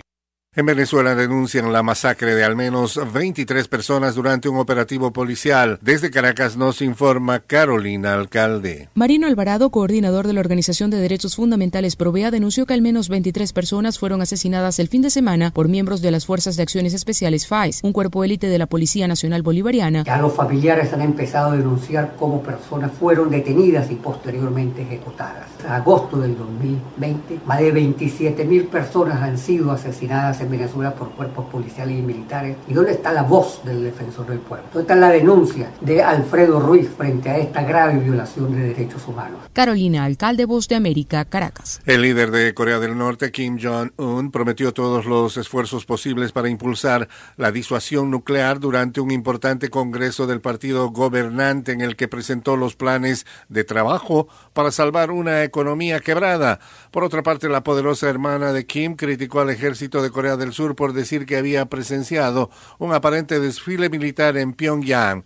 Kim Yo-jong afirmó en un comunicado el miércoles que este seguimiento tan próximo demostraba el enfoque hostil de Corea del Sur hacia su rival.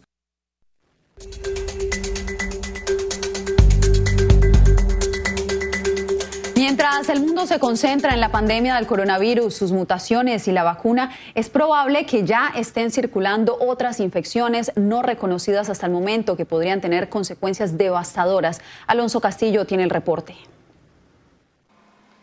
Virus que mutan, microbios incontrolables e infecciones que aún no tienen nombre están al acecho de la humanidad. Por lo que para el doctor Kenneth Iserson, profesor especializado en medicina de desastres, el enfoque debe ser coordinar, financiar e identificar nuevos patógenos. Según nos dijo, no solo es cuestión de preguntarnos cuándo controlaremos esta pandemia, sino estamos preparados para la próxima. Tratar de identificar las enfermedades infecciosas nuevas y emergentes que surgen con bastante frecuencia. Todos tenemos que trabajar en concierto y tenemos que financiarlos bien.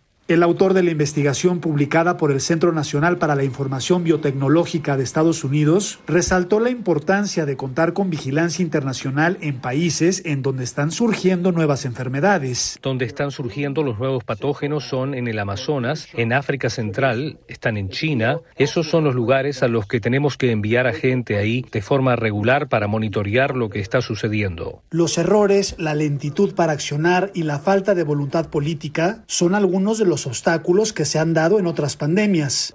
Vieron masas de gente muriendo frente a ellos y la gente se negó a usar máscaras también. Según el profesor emérito de la Universidad de Arizona, hay una serie de enfermedades que podrían convertirse en la enfermedad X, que hace referencia a la probabilidad de una enfermedad infecciosa grave aún desconocida para los humanos, como lo era el COVID-19. Alonso Castillo, Voz de América, Miami. Desde Washington, vía satélite. Y para Omega Estéreo de Panamá, hemos presentado Buenos Días, América. Buenos días, América. Vía satélite. Desde Washington. Nosotros investigamos profundamente para informar mejor. Eso quiere decir que en cada corregimiento, como en todo el territorio nacional, nuestros oyentes conocen la verdad completa de lo que ocurre en Panamá y el mundo.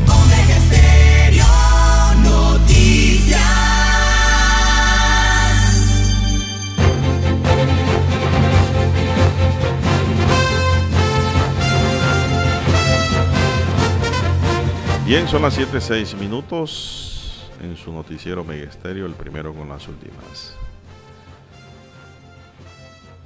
Ajá, muy buenos días.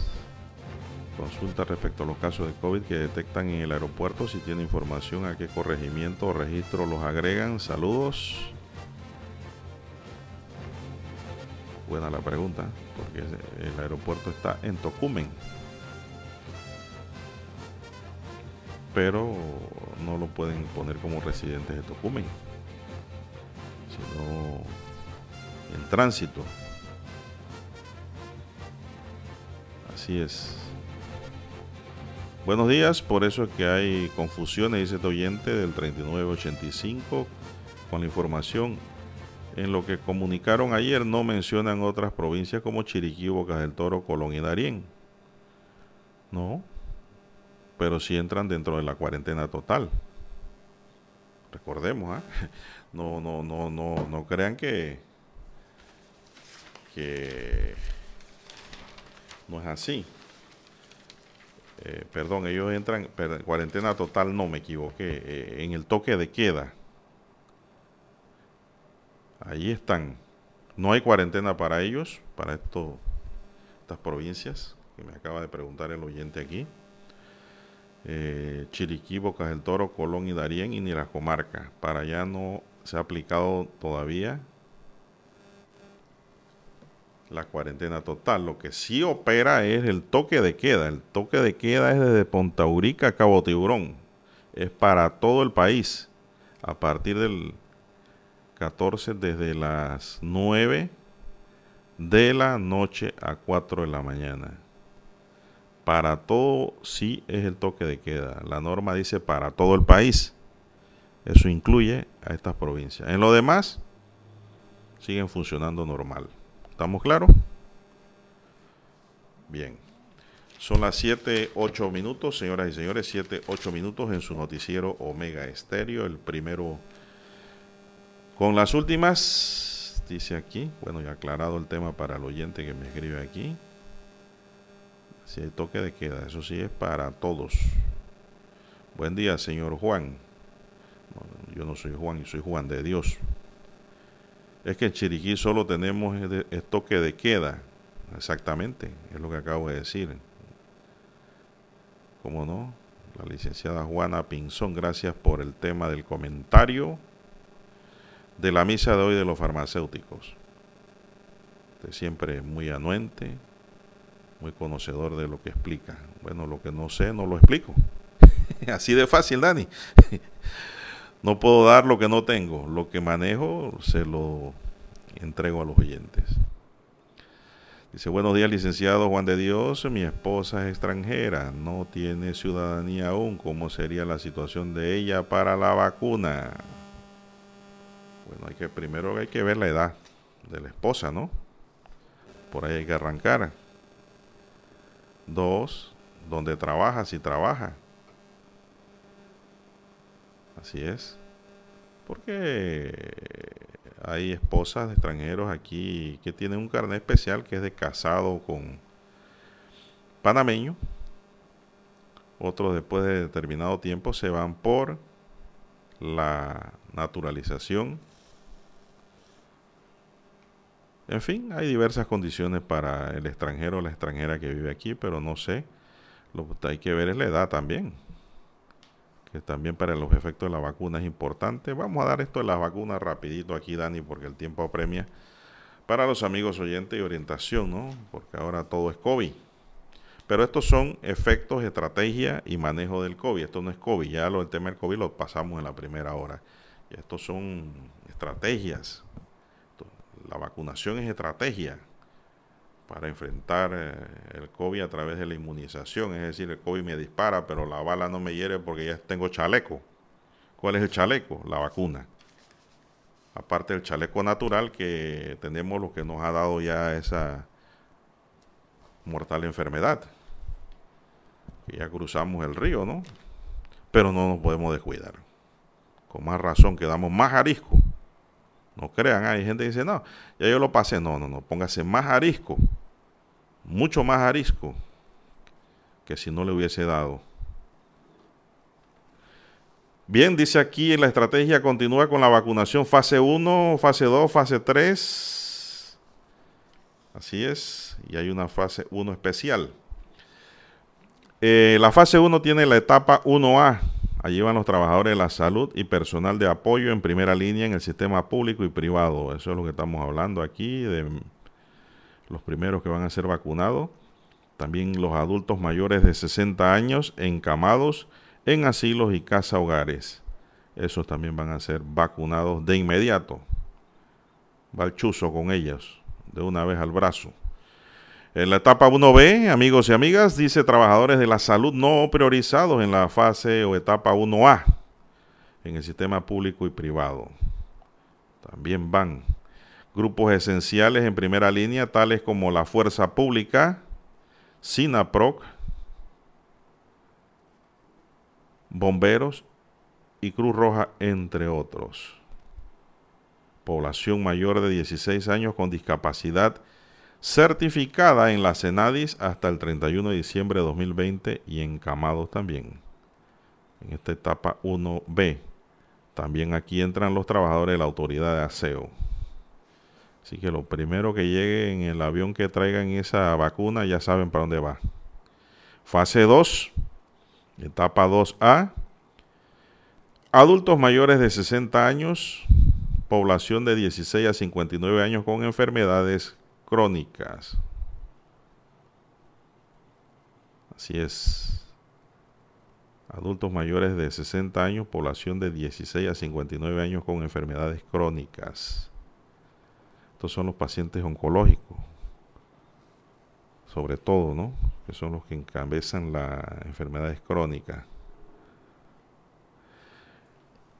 Etapa 2B, docentes y administrativos de escuelas y universidades públicas y privadas. Así es. Y personal de los CAIPIS. Fase 3, vamos a la etapa 3A, población en las comarcas y áreas de, y áreas de difícil acceso población en las comarcas y áreas de difícil acceso en la 3A.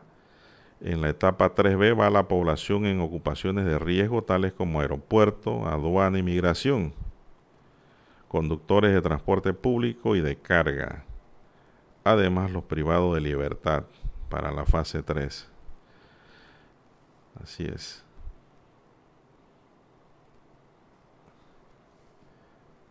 Bueno, sí, la fase 1 dice aquí marcado en rojo la población de 16 a 59 años de edad sin enfermedades crónicas.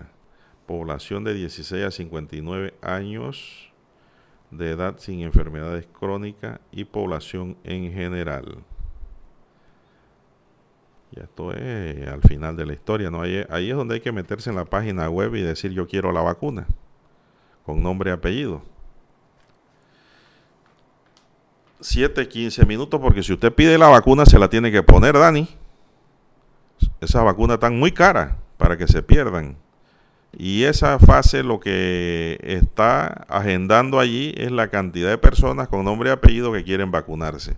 Porque tampoco vas a comprar un lote de vacunas pensando que la gente se quiere vacunar. ¿Y qué pasa? Que la gente no quiere, pues. Entonces se pierde la plata, se pierde el recurso del Estado y eso tampoco es bueno. Entonces, esta fase final es la que va a determinar la cantidad de vacunas que hay que traer para aplicar. Cada vacuna creo que está costando como 12 dólares, la más barata. Y eso, y eso que es en el sector público. Si fuese vacuna a nivel privado, una vacuna de 12 dólares acá eh, que le cuesta al Estado, se la van a poner en 90 dólares, en 100 dólares en los hospitales privados, porque los hospitales privados funcionan como un negocio, ¿no? Nadie compra huevo para vender huevo, eso hay que entenderlo también. Usted compra huevo, los pone y vende pollito, vende gallina después. Eso es una gran verdad. Acá el Estado, por su responsabilidad social, las compra a 12 dólares y a ese precio se las pone, pero gratuitas a los panameños. Es decir, de sus propios ahorros y contribuciones con los impuestos que se pagan y con las deudas que nos están heredando. Bien, Daniel, vamos a la pausa. Son las 7:16 minutos. Para anunciarse en Omega Estéreo, marque el 269-2237. Con mucho gusto le brindaremos una atención profesional y personalizada. Su publicidad en Omega Estéreo. La escucharán de costa a costa y frontera a frontera. Contáctenos 269-2237. Gracias. Omega Estéreo presenta el reportaje internacional vía satélite desde Washington. El arribo de Joe Biden a la Casa Blanca como presidente avisora cambios en la política exterior estadounidense. Sin embargo, la cuenta regresiva del gobierno de Donald Trump plantea una dificultad que deberá abordar la próxima presidencia. El Departamento de Estado se concentra en ejercer presión en Medio Oriente, advirtiendo mayor tensión con Teherán, una diplomacia que los expertos consideran nada neutral. Si Biden retoma lo de Obama, entonces vamos a un conflicto pronto, pronto. Yo diría que en los próximos 12 meses, 24 meses, en la zona, porque Israel primero no va a permitir que Irán tenga la bomba atómica. De acuerdo a Sami Eppel, experto internacionalista, otro cambio de visión se enfoca en Cuba al designar a esa nación como un país patrocinador del terrorismo. Esta decisión obstaculiza el paso de una relación con la isla más favorable para la población, de acuerdo a lo que podría ser el planteamiento de Biden. El presidente Barack Obama, de quien Biden fue vicepresidente, había anulado esa designación. de nombrar a Cuba como un país terrorista. Al nombrarlo como un país terrorista, lo pone en otra categoría completamente diferente eh, y entonces eh, le, va- le puede ser más difícil a Biden eh, eh, devolver eso. José Pernalete, Voz de América, Miami. Omega Estéreo presentó el reportaje internacional vía satélite desde Washington. ¿Alguna vez te has preguntado qué hay dentro de los ductos de aire acondicionado? Algunas unidades convencionales con el pasar del tiempo acumulan moho, polvo sucio y mugre que no vemos, pero que terminamos respirando de vuelta. Pensando en la salud de sus clientes, Grupo Rapid Frío pone a su disposición el servicio de limpieza de ductos, el cual está avalado por la Asociación Americana de Limpieza de Ductos y le permite así reducir las partículas contaminantes que respiramos en ambientes cerrados. También le ofrecemos las luces ultravioleta para sus unidades split, las cuales se han comprobado que eliminan casi en un 100% virus y bacterias que nos rodean. Cuidar la calidad del aire que respiramos, mantener un ambiente sanitizado es más importante que nunca. Y en Grupo Rapid Frío estamos comprometidos con esto, porque a Panamá hay que moverlo con seguridad. Grupo Rapid Frío 229-3111. Esta es Omega Estéreo.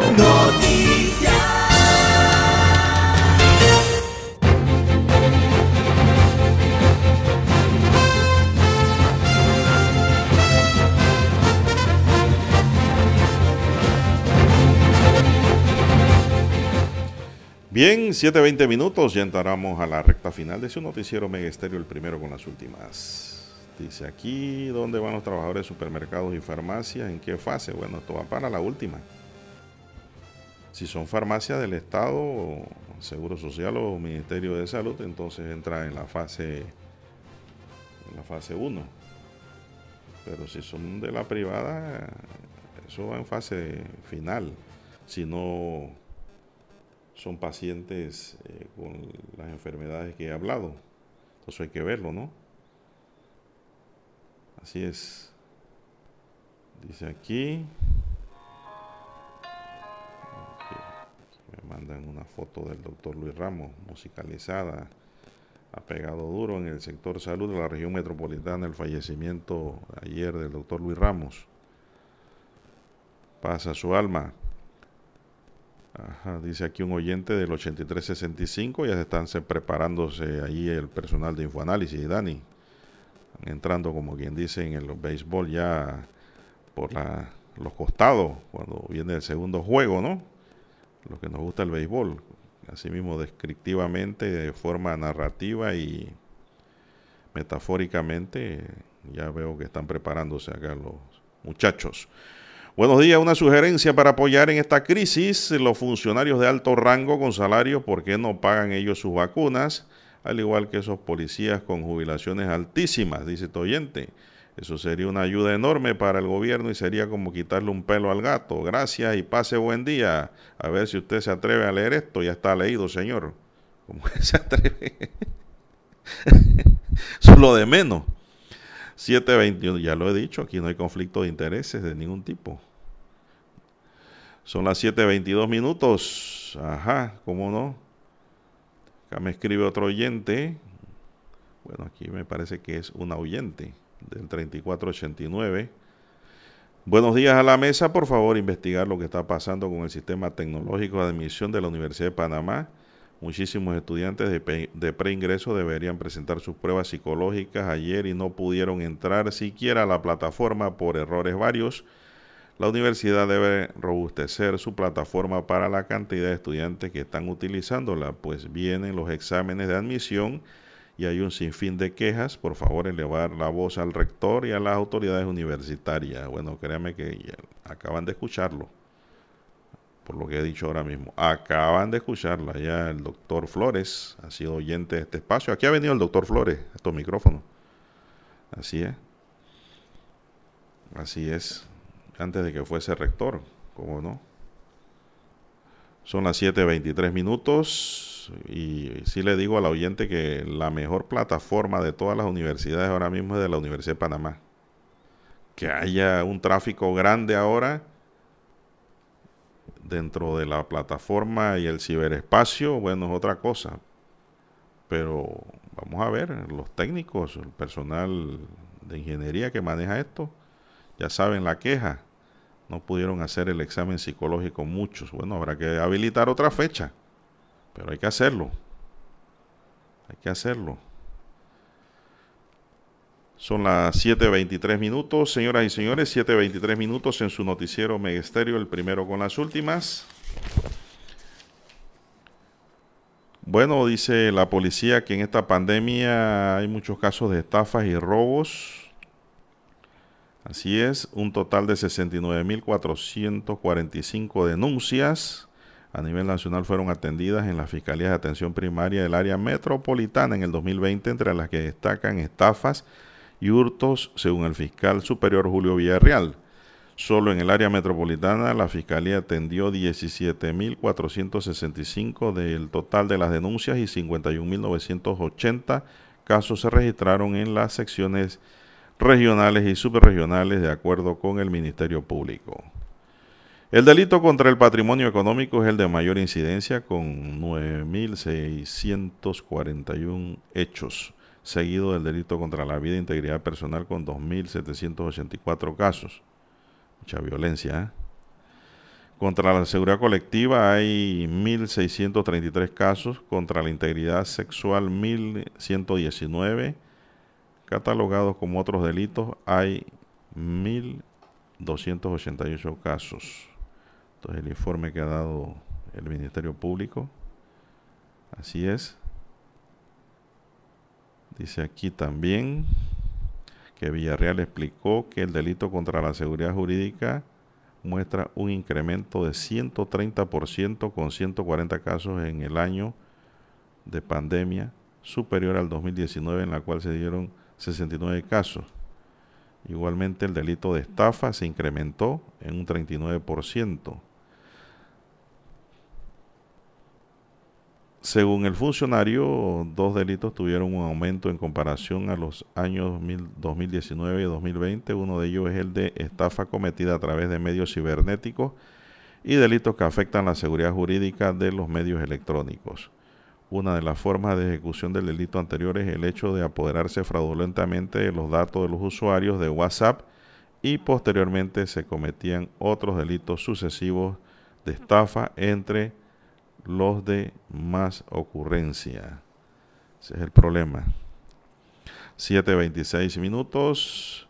Dueños de colegiales están contra la pared. Más de 5.000 busitos colegiales a nivel nacional se encuentran al borde de la bancarrota debido a que el gobierno no les ha brindado ayuda económica de ninguna forma y aún le deben lo adeudado por brindar transporte al personal de salud. No le pagan tampoco el transporte de la gente. Hay que pagar, hombre. Gloria de Ávila, vocera de la Cámara Nacional de Transportistas Colegiales, explicó que la mesa de diálogo ha sido inoperante. La dirigente denunció que varios transportistas ya han recibido notificaciones de entidades bancarias y financieras de que le van a quitar los busitos, por lo que parece no le han hecho caso a la moratoria, señaló. Recordó que el pasado 30 de noviembre se iban a reunir con las financieras, pero a pesar de que ya estaba programada la cita, recibieron una llamada para informar que no se tendría ninguna reunión y volvieron a quedar en el limbo. Bueno, se está diciendo que a los busitos colegiales se le debe permitir llevar pasajeros también para evitar la aglomeración. Eso pudiera el tránsito ver cómo los ubica allí para que generen algo de ingresos. Así es hay que tener pues en cuenta a los dueños de colegiales. Y por lo visto este año lectivo que inicia van a seguir crucificados porque no va a haber clases presenciales, que es el otro problema que tienen los dueños de los busitos. Muchos busitos ya han dejado de operar, otros se han dañado, en fin, es un desastre. Bueno, se nos acabó el tiempo, señoras y señores. Se nos acabó el tiempo, claro que sí. Ministerio Público reabre caso Alas y le atribuye el delito de terrorismo. La fiscal superior de homicidio y femicidio, Geomara Guerra, dijo que a pesar de la suspensión de términos se logró hacer unas 160 audiencias ante el segundo Tribunal Superior por los delitos de homicidio y femicidio acabados, inacabados y en tentativa. Así es. El caso Alas Chiricana es un caso reabierto a pesar de que han transcurrido muchos años representa un reto para la Fiscalía de Descarga en el sentido de que podamos recuperar algunas evidencias y recuperar información por el transcurrir del tiempo, pues se hace un poco complejo. Como no, yo recuerdo ese caso. Esa avioneta cayó bien lejos en la montaña de Santa Rita. Para llegar allá echamos horas y horas de camino, Dani. Cruzando río, agua al pecho. Agua al pecho es el trabajo de un reportero, un periodista, y el camarógrafo también ahí al lado, sin que se moje el equipo. Eso fue para poder hacer los reportajes de la caída de esa avioneta. Bien amigos y amigas, se nos agotó el tiempo. Señoras y señores, Daniel Araúz Pinto me acompañó en el tablero de controles y en la mesa informativa les acompañó Juan de Dios Hernández Sanur, un servidor. Gracias por su sintonía. Sigue escuchando Megesterio porque ya viene Infoanálisis.